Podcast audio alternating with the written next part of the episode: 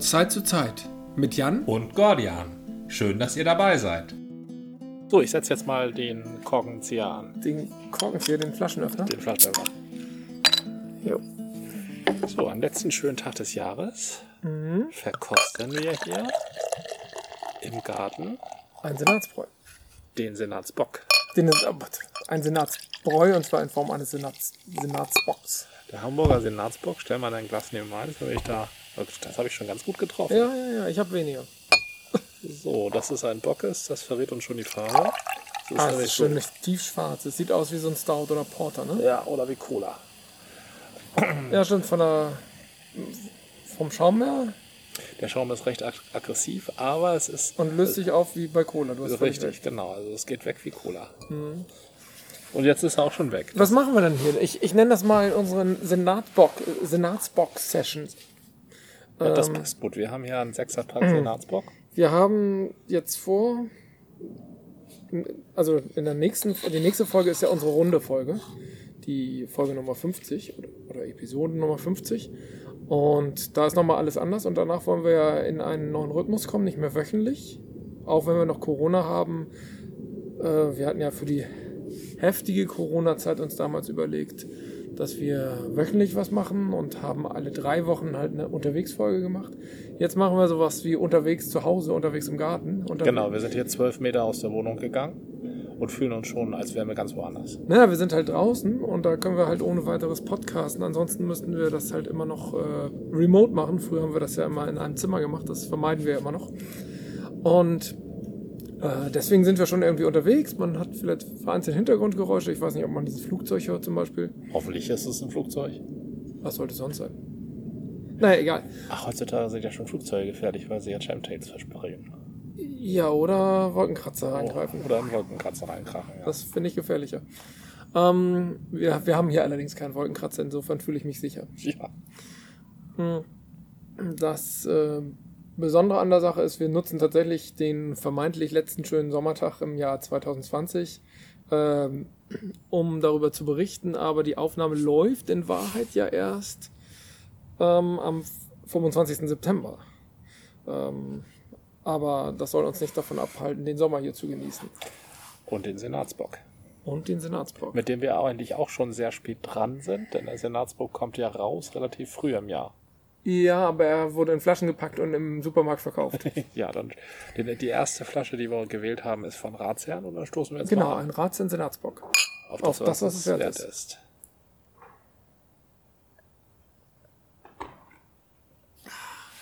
Ja, definitiv ein Block, Bock, Bockbier, kaum Blubber. Blockbock? Nein, nein. Der, der kommt noch. Ja, ach so, der, der. Kaum Blubber, viel Malz.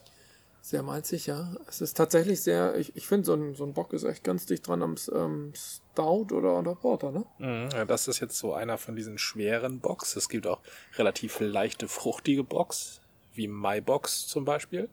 Die sind immer ein bisschen Ach stimmt, die haben wir früher mal so, Tänzerischer. so weggezischt. Und Ja, zwar richtig. Zielsicher im April. Das hier ist so ein bisschen störrisch. Das klopft schon an beim Stout, würde ich sagen. Ja. Angenehm. Also es ist, ähm, der Malz ist aber rund. Ich bin ja immer nicht so ein Malzfreund und der Malz muss bei mir genau sitzen. Und das passt hier noch. Finde ich sehr gut. Definitiv, ja. Ist wie so ein Brot. Nahrhaft. Also, Abendbrot. ja, das ist, das erinnert uns an die Zeit, als die Mönche die durch die Fastenzeit gekommen sind, indem sie einfach viel Bier getrunken haben. ja, genau. Bock ist ja so eine Frühjahrsgeschichte eigentlich. Wegen der Kühlung und vielleicht auch genau, weil da die Fastenzeit war, ne? Ja, zur Geschichte des Bocks ist eins der ältesten untergärigen Biere. Ähm, ist benannt und kommt aus der Stadt Einbeck, irgendwo in Südniedersachsen. Die Eine schon- Bierstadt, auch bekannt für seinen Einbäcker natürlich. Richtig, die haben schon relativ früh die äh, das äh, herzögliche äh, die herzögliche Erlaubnis zum Bierbrauen erhalten um 1250 rum Ach, um 1250? ja um 1250 ich weiß nur durch Heinrich den Löwen und daher kann ich das so ableiten dass es 61, 12 1261. 1250 war Hallo, wir sind der von Zeit zu Zeit Podcast. da können wir aber mal was behaupten Wir, 1200 1261, wo hat Heinrich der Löwe den Einbäckern gesagt, braut mal ein ordentliches Bier. Ich, ah nee, der kam ja aus Bayern. nee Der hatte doch, brauten mal viele viele Biere ja, Hat er okay. gesagt. Ja, okay. Und dann haben die da lange Zeit Biere gebraut und das äh, wurde, ihr Bier wurde äh, europaweit bekannt bis nach Italien Ja. äh, verkauft und deshalb haben die ähm, diese Haltbarkeitmachung des Biers durch viel Hopfen, viel Alkohol quasi erfunden. Früher waren die Biere so eher, eher leicht. eher leicht und easy, ja. Und äh, die waren sogar, zum Beispiel hat ähm, Martin Luther von seinem Fürsten ein Bigger Bier äh, geschenkt bekommen zur Hochzeit, also zwei, zwei Fässer, Fässer. Und daraufhin hat Luther gereimt, das beste Bier, das jeder kennt, das wird ein Pöckisch Bier genannt. Okay. Mhm. Ich habe ein Geschenk bekommen. Ja, ich bin nämlich noch nachträglich zum Geburtstag. Ähm, hast du mich beschenkt? Hier, hier kam gerade im Hintergrund nämlich eine Frage auf. Ich habe ein, wie nennt man das, ein Hamburger, eine Hamburger Presse.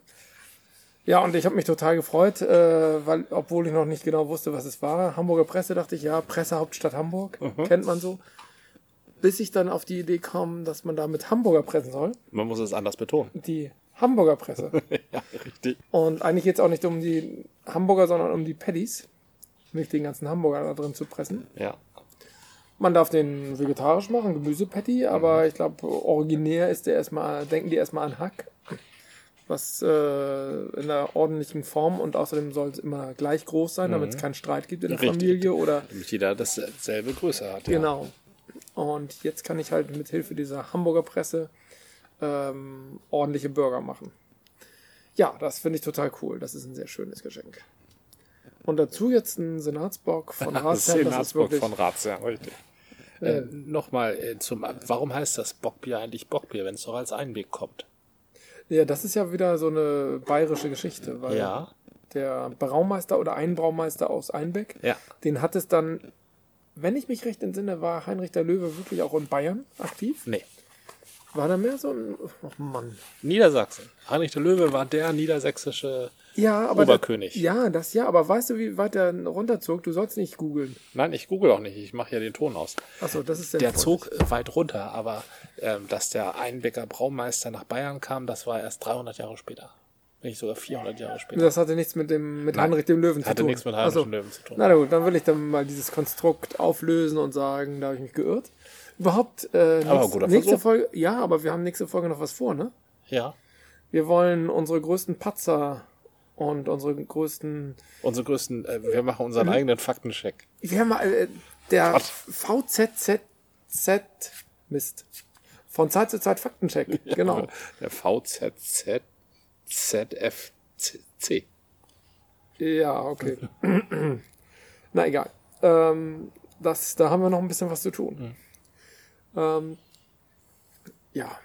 Also tatsächlich, dieses Donatsbock kann man ab und zu trinken. Das würde ich jetzt nicht in Masse trinken. Das ist nicht wie ein Guinness zum Beispiel, dass du das so über den Abend wegzüffeln kannst, würde ich sagen, obwohl es nicht so sperrig, äh, nicht so sperrig ist wie manch anderer Bock. Ja, das, das ist richtig. Das ist ein. Äh, d- es gibt fiese Box und es gibt ähm, Heißt es eigentlich Box? oder Böcke. Böcke? Box? Also nochmal zur Etymologie des Wortes. Ähm, als der Einbecker Braumeister in Bayern anfing, im Hof- Hofbräuhaus, Bockbier, also Einbäckerbier herzustellen, haben die Bayern das ähm, mit ihrem Dialekt ver eingebeiert. Wolltest du sagen verhunzt? Nein, verändert.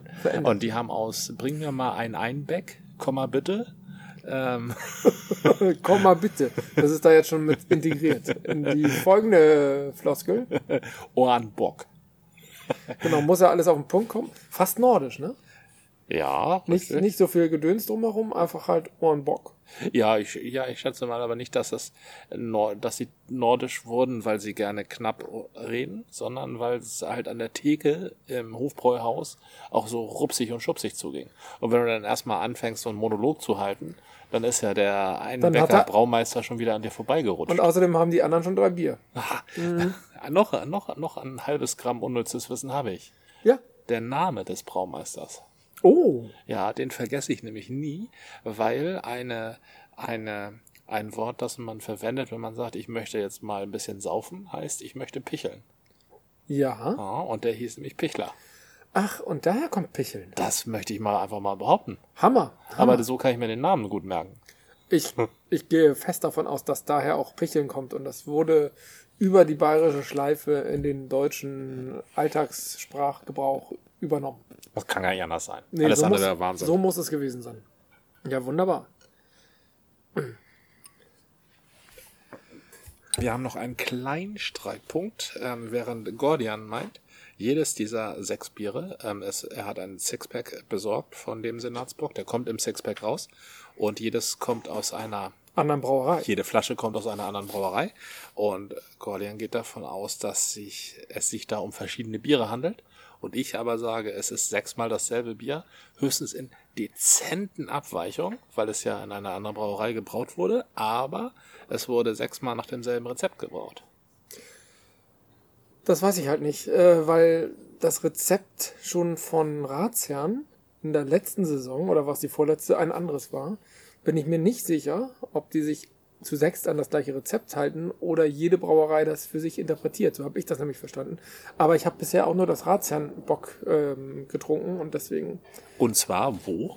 in der Ratsherrn-Brauerei, Richtig. äh, in der Ratsherrn-Kneipe, das, da hatten wir doch vor etlichen Folgen mal drüber gesprochen in einer Unterwegs-Folge. In der Ratsherrenkneipe am Mühlenkamp. Und deine Information, dass es sich da um einen Senatsbock handelt, das war ja ein, auch ein feuchtfröhlicher Abend. Also ihr könnt das nachhören in unseren Unterwegsfolgen. Ja, und weißt du jetzt auch die Folge? In Die weiß Folge ich nur nicht. 26. Und Ganz, ähm, ganz, kn- nein, stimmt gar nicht.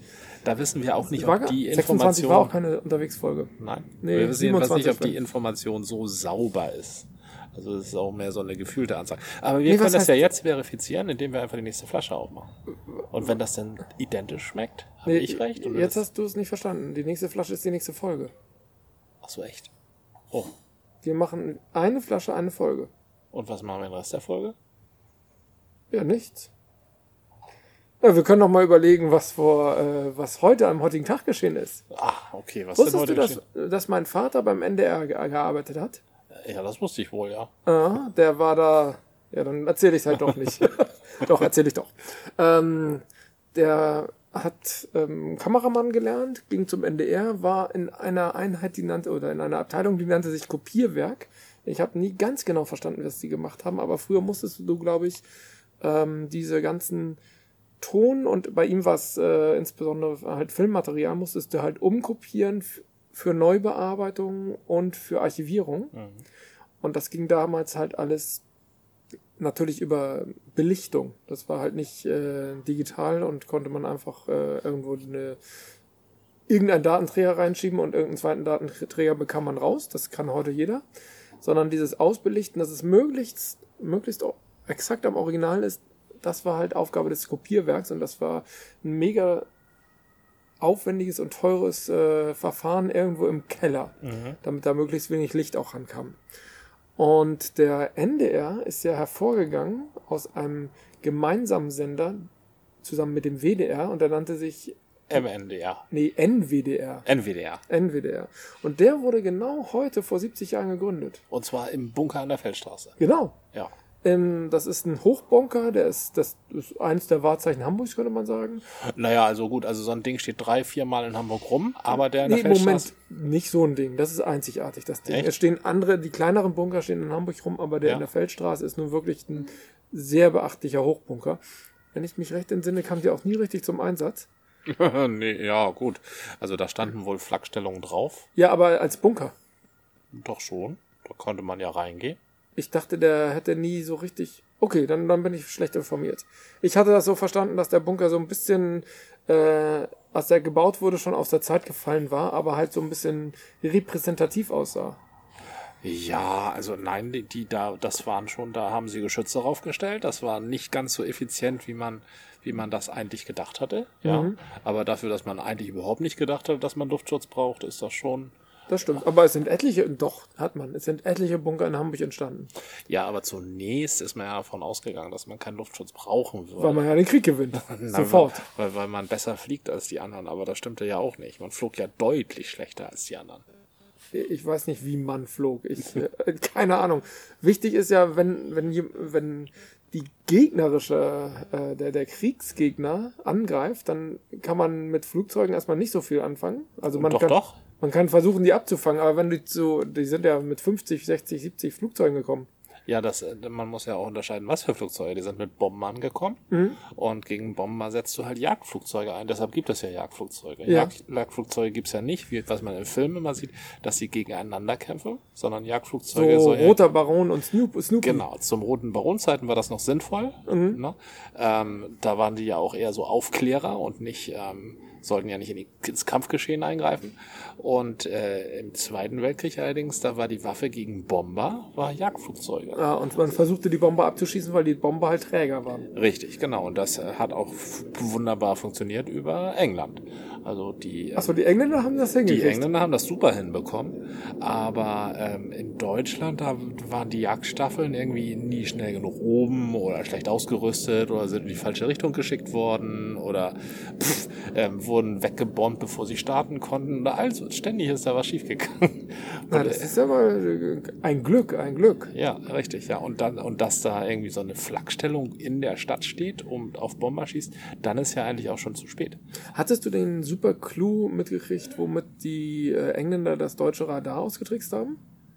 Indem sie über Hamburg, haben sie es eingesetzt, wahrscheinlich auch über anderen Städten, ganz viele Aluminiumschnipsel haben fallen lassen. Ja. Und dann sahen die Radargeräte nur noch Schnee. Richtig, Und das wussten überhaupt ist- nicht, wohin sie schießen sollten. Das ist richtig. Äh, oder wohin sie peilen sollten. Das fand ich super. Also die waren einfach auch kreativ so im Kleinen. Ich meine, da holst du ein bisschen Alu-Konfetti und schon hast du den Gegner ausgetrickst. Ja, das hat man, ja, stimmt. Also finde ich. Das ist richtig. Also das, das sind so, äh, auch wenn es jetzt eine Kriegsgeschichte ist, ist es so äh, raffiniert so im Kleinen. Da hat, machen sich Leute Gedanken und sagen nicht, ey, wir haben die coolere Waffe, sondern wir, wir sind einfach geistreich. Und da ist mir bei Deutschland immer nicht so viel eingefallen. Aber egal, das ist jetzt äh, nur eine Anekdote. In diesem Bunker war auf jeden Fall, der, man hatte versucht, den zu sprengen. Äh, nach dem Krieg und auch später nochmal und festgestellt, es ist sehr aufwendig und dann- man hätte den sehr mühsam zerlegen müssen und dann hat man irgendwann gesagt, ach, ist irgendwie so ein Mahnmal und wusste nicht so recht, was damit anzufangen. Ich glaube, in der Nachkriegszeit hatte man kurzfristig auch Leute dort einquartiert, die ganzen Flüchtlinge. Und ab 1950, wie gesagt, war nicht im gesamten Haus am Anfang, sondern am Anfang nur in einer Sektion des Bunkers war halt äh, der NWDR untergebracht. Und der hat natürlich auch erstmal nur einen Hörfunk ausgestrahlt, Radio. Ich glaube, Fernsehen kam erst ab 56, oder? Die Tagesschau und so. Ich kann mich nicht mehr so genau erinnern. Oh Mann, streng dich doch mal an. Nee, ich weiß es wirklich nicht mehr. Na gut. Ähm, und dann sind sie auch ziemlich schnell an den roten Baum gezogen und dann war der Bunker nicht mehr wichtig. Ja. Und dann haben sie sich auch irgendwann aufgesplittet, weil sie gesagt haben, wir sind ja gar nicht mehr die englische Besatzungszone, sondern wir sind hier Norddeutschland und Westdeutschland und dann haben sie sich halt aufgesplittet in NDR. und Genau, das hat WDR. nämlich, hat nämlich damals der NDR bestimmt. Also falls da irgendwo draußen Reichsbürger sitzen, die äh, sich wundern, wie dann plötzlich die Bundesrepublik entstanden ist, das hat der NW, N, NWDR bestimmt. Der hat gesagt, wir sind keine Besatzungszone mehr. Wir sind jetzt. Hat ich Gor- glaube- Gordian eben erzählt. Nein, der hat das nicht bestimmt, sondern der NWDR hat das festgestellt, weil die Engländer irgendwann gesagt haben, wir gehen da mal und lassen nur noch so ein paar Truppen hier. Genau, Mann. und daran konnte man das dann irgendwie erkennen. Ne? Plötzlich merkten alle, oh, wir sind ja plötzlich in der, wir sind ja gar keine GmbH und wir sind auch keine Besatzungszone, wir sind ja, eine, wir sind ja ein Land. Ja. Genau, so ist es entstanden. Und woher die anderen Sender kamen, weiß ich nicht, aber der NWDR war tatsächlich der erste, der die Lizenz hatte. Also es gab doch schon die B BRD. Das hatte doch mit der, aber es hatte tatsächlich noch mit der alten Besatzungszone irgendwie zu tun. Ja, klar, Und diese da, es ganzen- gab eine Vorläuferorganisation von Engländern, die, deswegen ist der NDR auch so geprägt von der BBC. Dieser ganze Rundfunkkram, der musste genehmigt werden. Genau. Der, genau. äh, der Herr Augstein hat sich seine Veröffentlichungslizenz bei den Engländern geholt. Ja, und der, der Herr, Herr Springer, Springer genau hat genauso. sich seine Lizenz bei den Amerikanern geholt. Und Bei den natürlich, Amerikanern nicht auch bei den Engländern? War der nicht auch in Hamburg? der war in Berlin. Ach, der war da. Weil das Springerhochhaus war der nicht ganz am Anfang sogar in Hamburg? Okay, der war in Berlin. Nee, der war auf jeden Fall in Hamburg, aber ich denke, er hat in Berlin begonnen. Ach so, okay. Weil er nämlich immer wieder, das ist zumindest was ich weiß, dass er, weil er immer wieder nach Berlin zurück wollte. Er hatte immer so einen Berlins-Bezug. Ja. Genau, und die hatten so einen, wir müssen nach Berlin zwang. Und als sie dann tatsächlich dann in den frühen 90ern oder ein bisschen später nach Berlin wieder konnten, bisschen später, ne? Ähm, da waren sie sehr verwundert, dass in Berlin da ihre Zeitungsausträgerautos angezündet wurden, Ja, ganz weil komisch. sie da keiner wollte. Und die hatten echt, also die, die in der Redaktion da und nicht die in der Redaktion wussten das wahrscheinlich, die wissen ja, was sie machen. Aber so die Chefetage da, die haben, waren echt betrübt, dass sie nicht willkommen waren. Ja, so richtig genau weiß ich auch nicht, ob die willkommen waren in Hamburg, aber da hatte man sie ja irgendwie gewähren lassen. Ja. Nicht so in Berlin, ja. Naja, gewähren lassen. Also man hat ihn schon einmal irgendwie da ähm, die Druckerei weggesprengt, ne? Ja, Ja, ja, aber, nicht, sonst hat man aber sie gewährt. einmal. Das ist hanseatisches Unterstatement. Ja, ne? genau. Wir- das wir- war ja nur einmal. Wir, wir übertreiben halt nicht. Und äh, ist da ein Mensch zu Schaden gekommen? Ja, das ist, glaube ich, die große Tragik, dass sie da eben, dass das ein Anschlag auf die Arbeiter war, ne? Das ist natürlich wirklich die Tragik. Ja, weil aber sie das- gesagt haben, ihr arbeitet sozusagen für den Feind, für den Klassenfeind am besten. Nee, noch. nee, weil die Anschläger Ja. ja so eher so aus dem intellektuellen Studentenmilieu kamen. Und sich ein also würde ich mal so sagen. Ähm, die haben sich da einfach nicht so die Gedanken gemacht. Das, weil wer- wo sollte man sich auch sonst Gedanken machen als bei Intellektuellen? Die machen, das ist so deprimierend. Ja, du nee, hast- das, da, da, ist, ja das, da, da sortiert man was wo ein und dann Mhm. macht man das weg. Ne? Oder, also das ist, ja, das ist tragisch, aber es ist so. heftig. Nee, ich hatte tatsächlich nie von diesem Anschlag gehört. Auf das, auf das Nee, Springer-Gebäude? nee, ich wusste es In Hamburg? tatsächlich- Nein, Pff, ja, also äh, doch, da ist eine echte Wissenslücke, ja. Sprenganschlag. Hammer. Hm. Na gut, soweit zur Medien, äh, vermeintlichen Ja, Medienhauptstadt das ist, Hamburg. haben wir den Preis geschlagen. den, was wir, was wir einen Kreis geschlagen haben, von Hamburger Presse zu Hamburger Presse. Ah, genial. Na dann, Und dabei ist dann das hören ein wir auch mal Teekesselchen. auf. Und ich muss auch sagen, mein Bier ist alle. Ja, wenn das Bier Ja. alle ist. Dann machen wir erstmal Schluss. Richtig.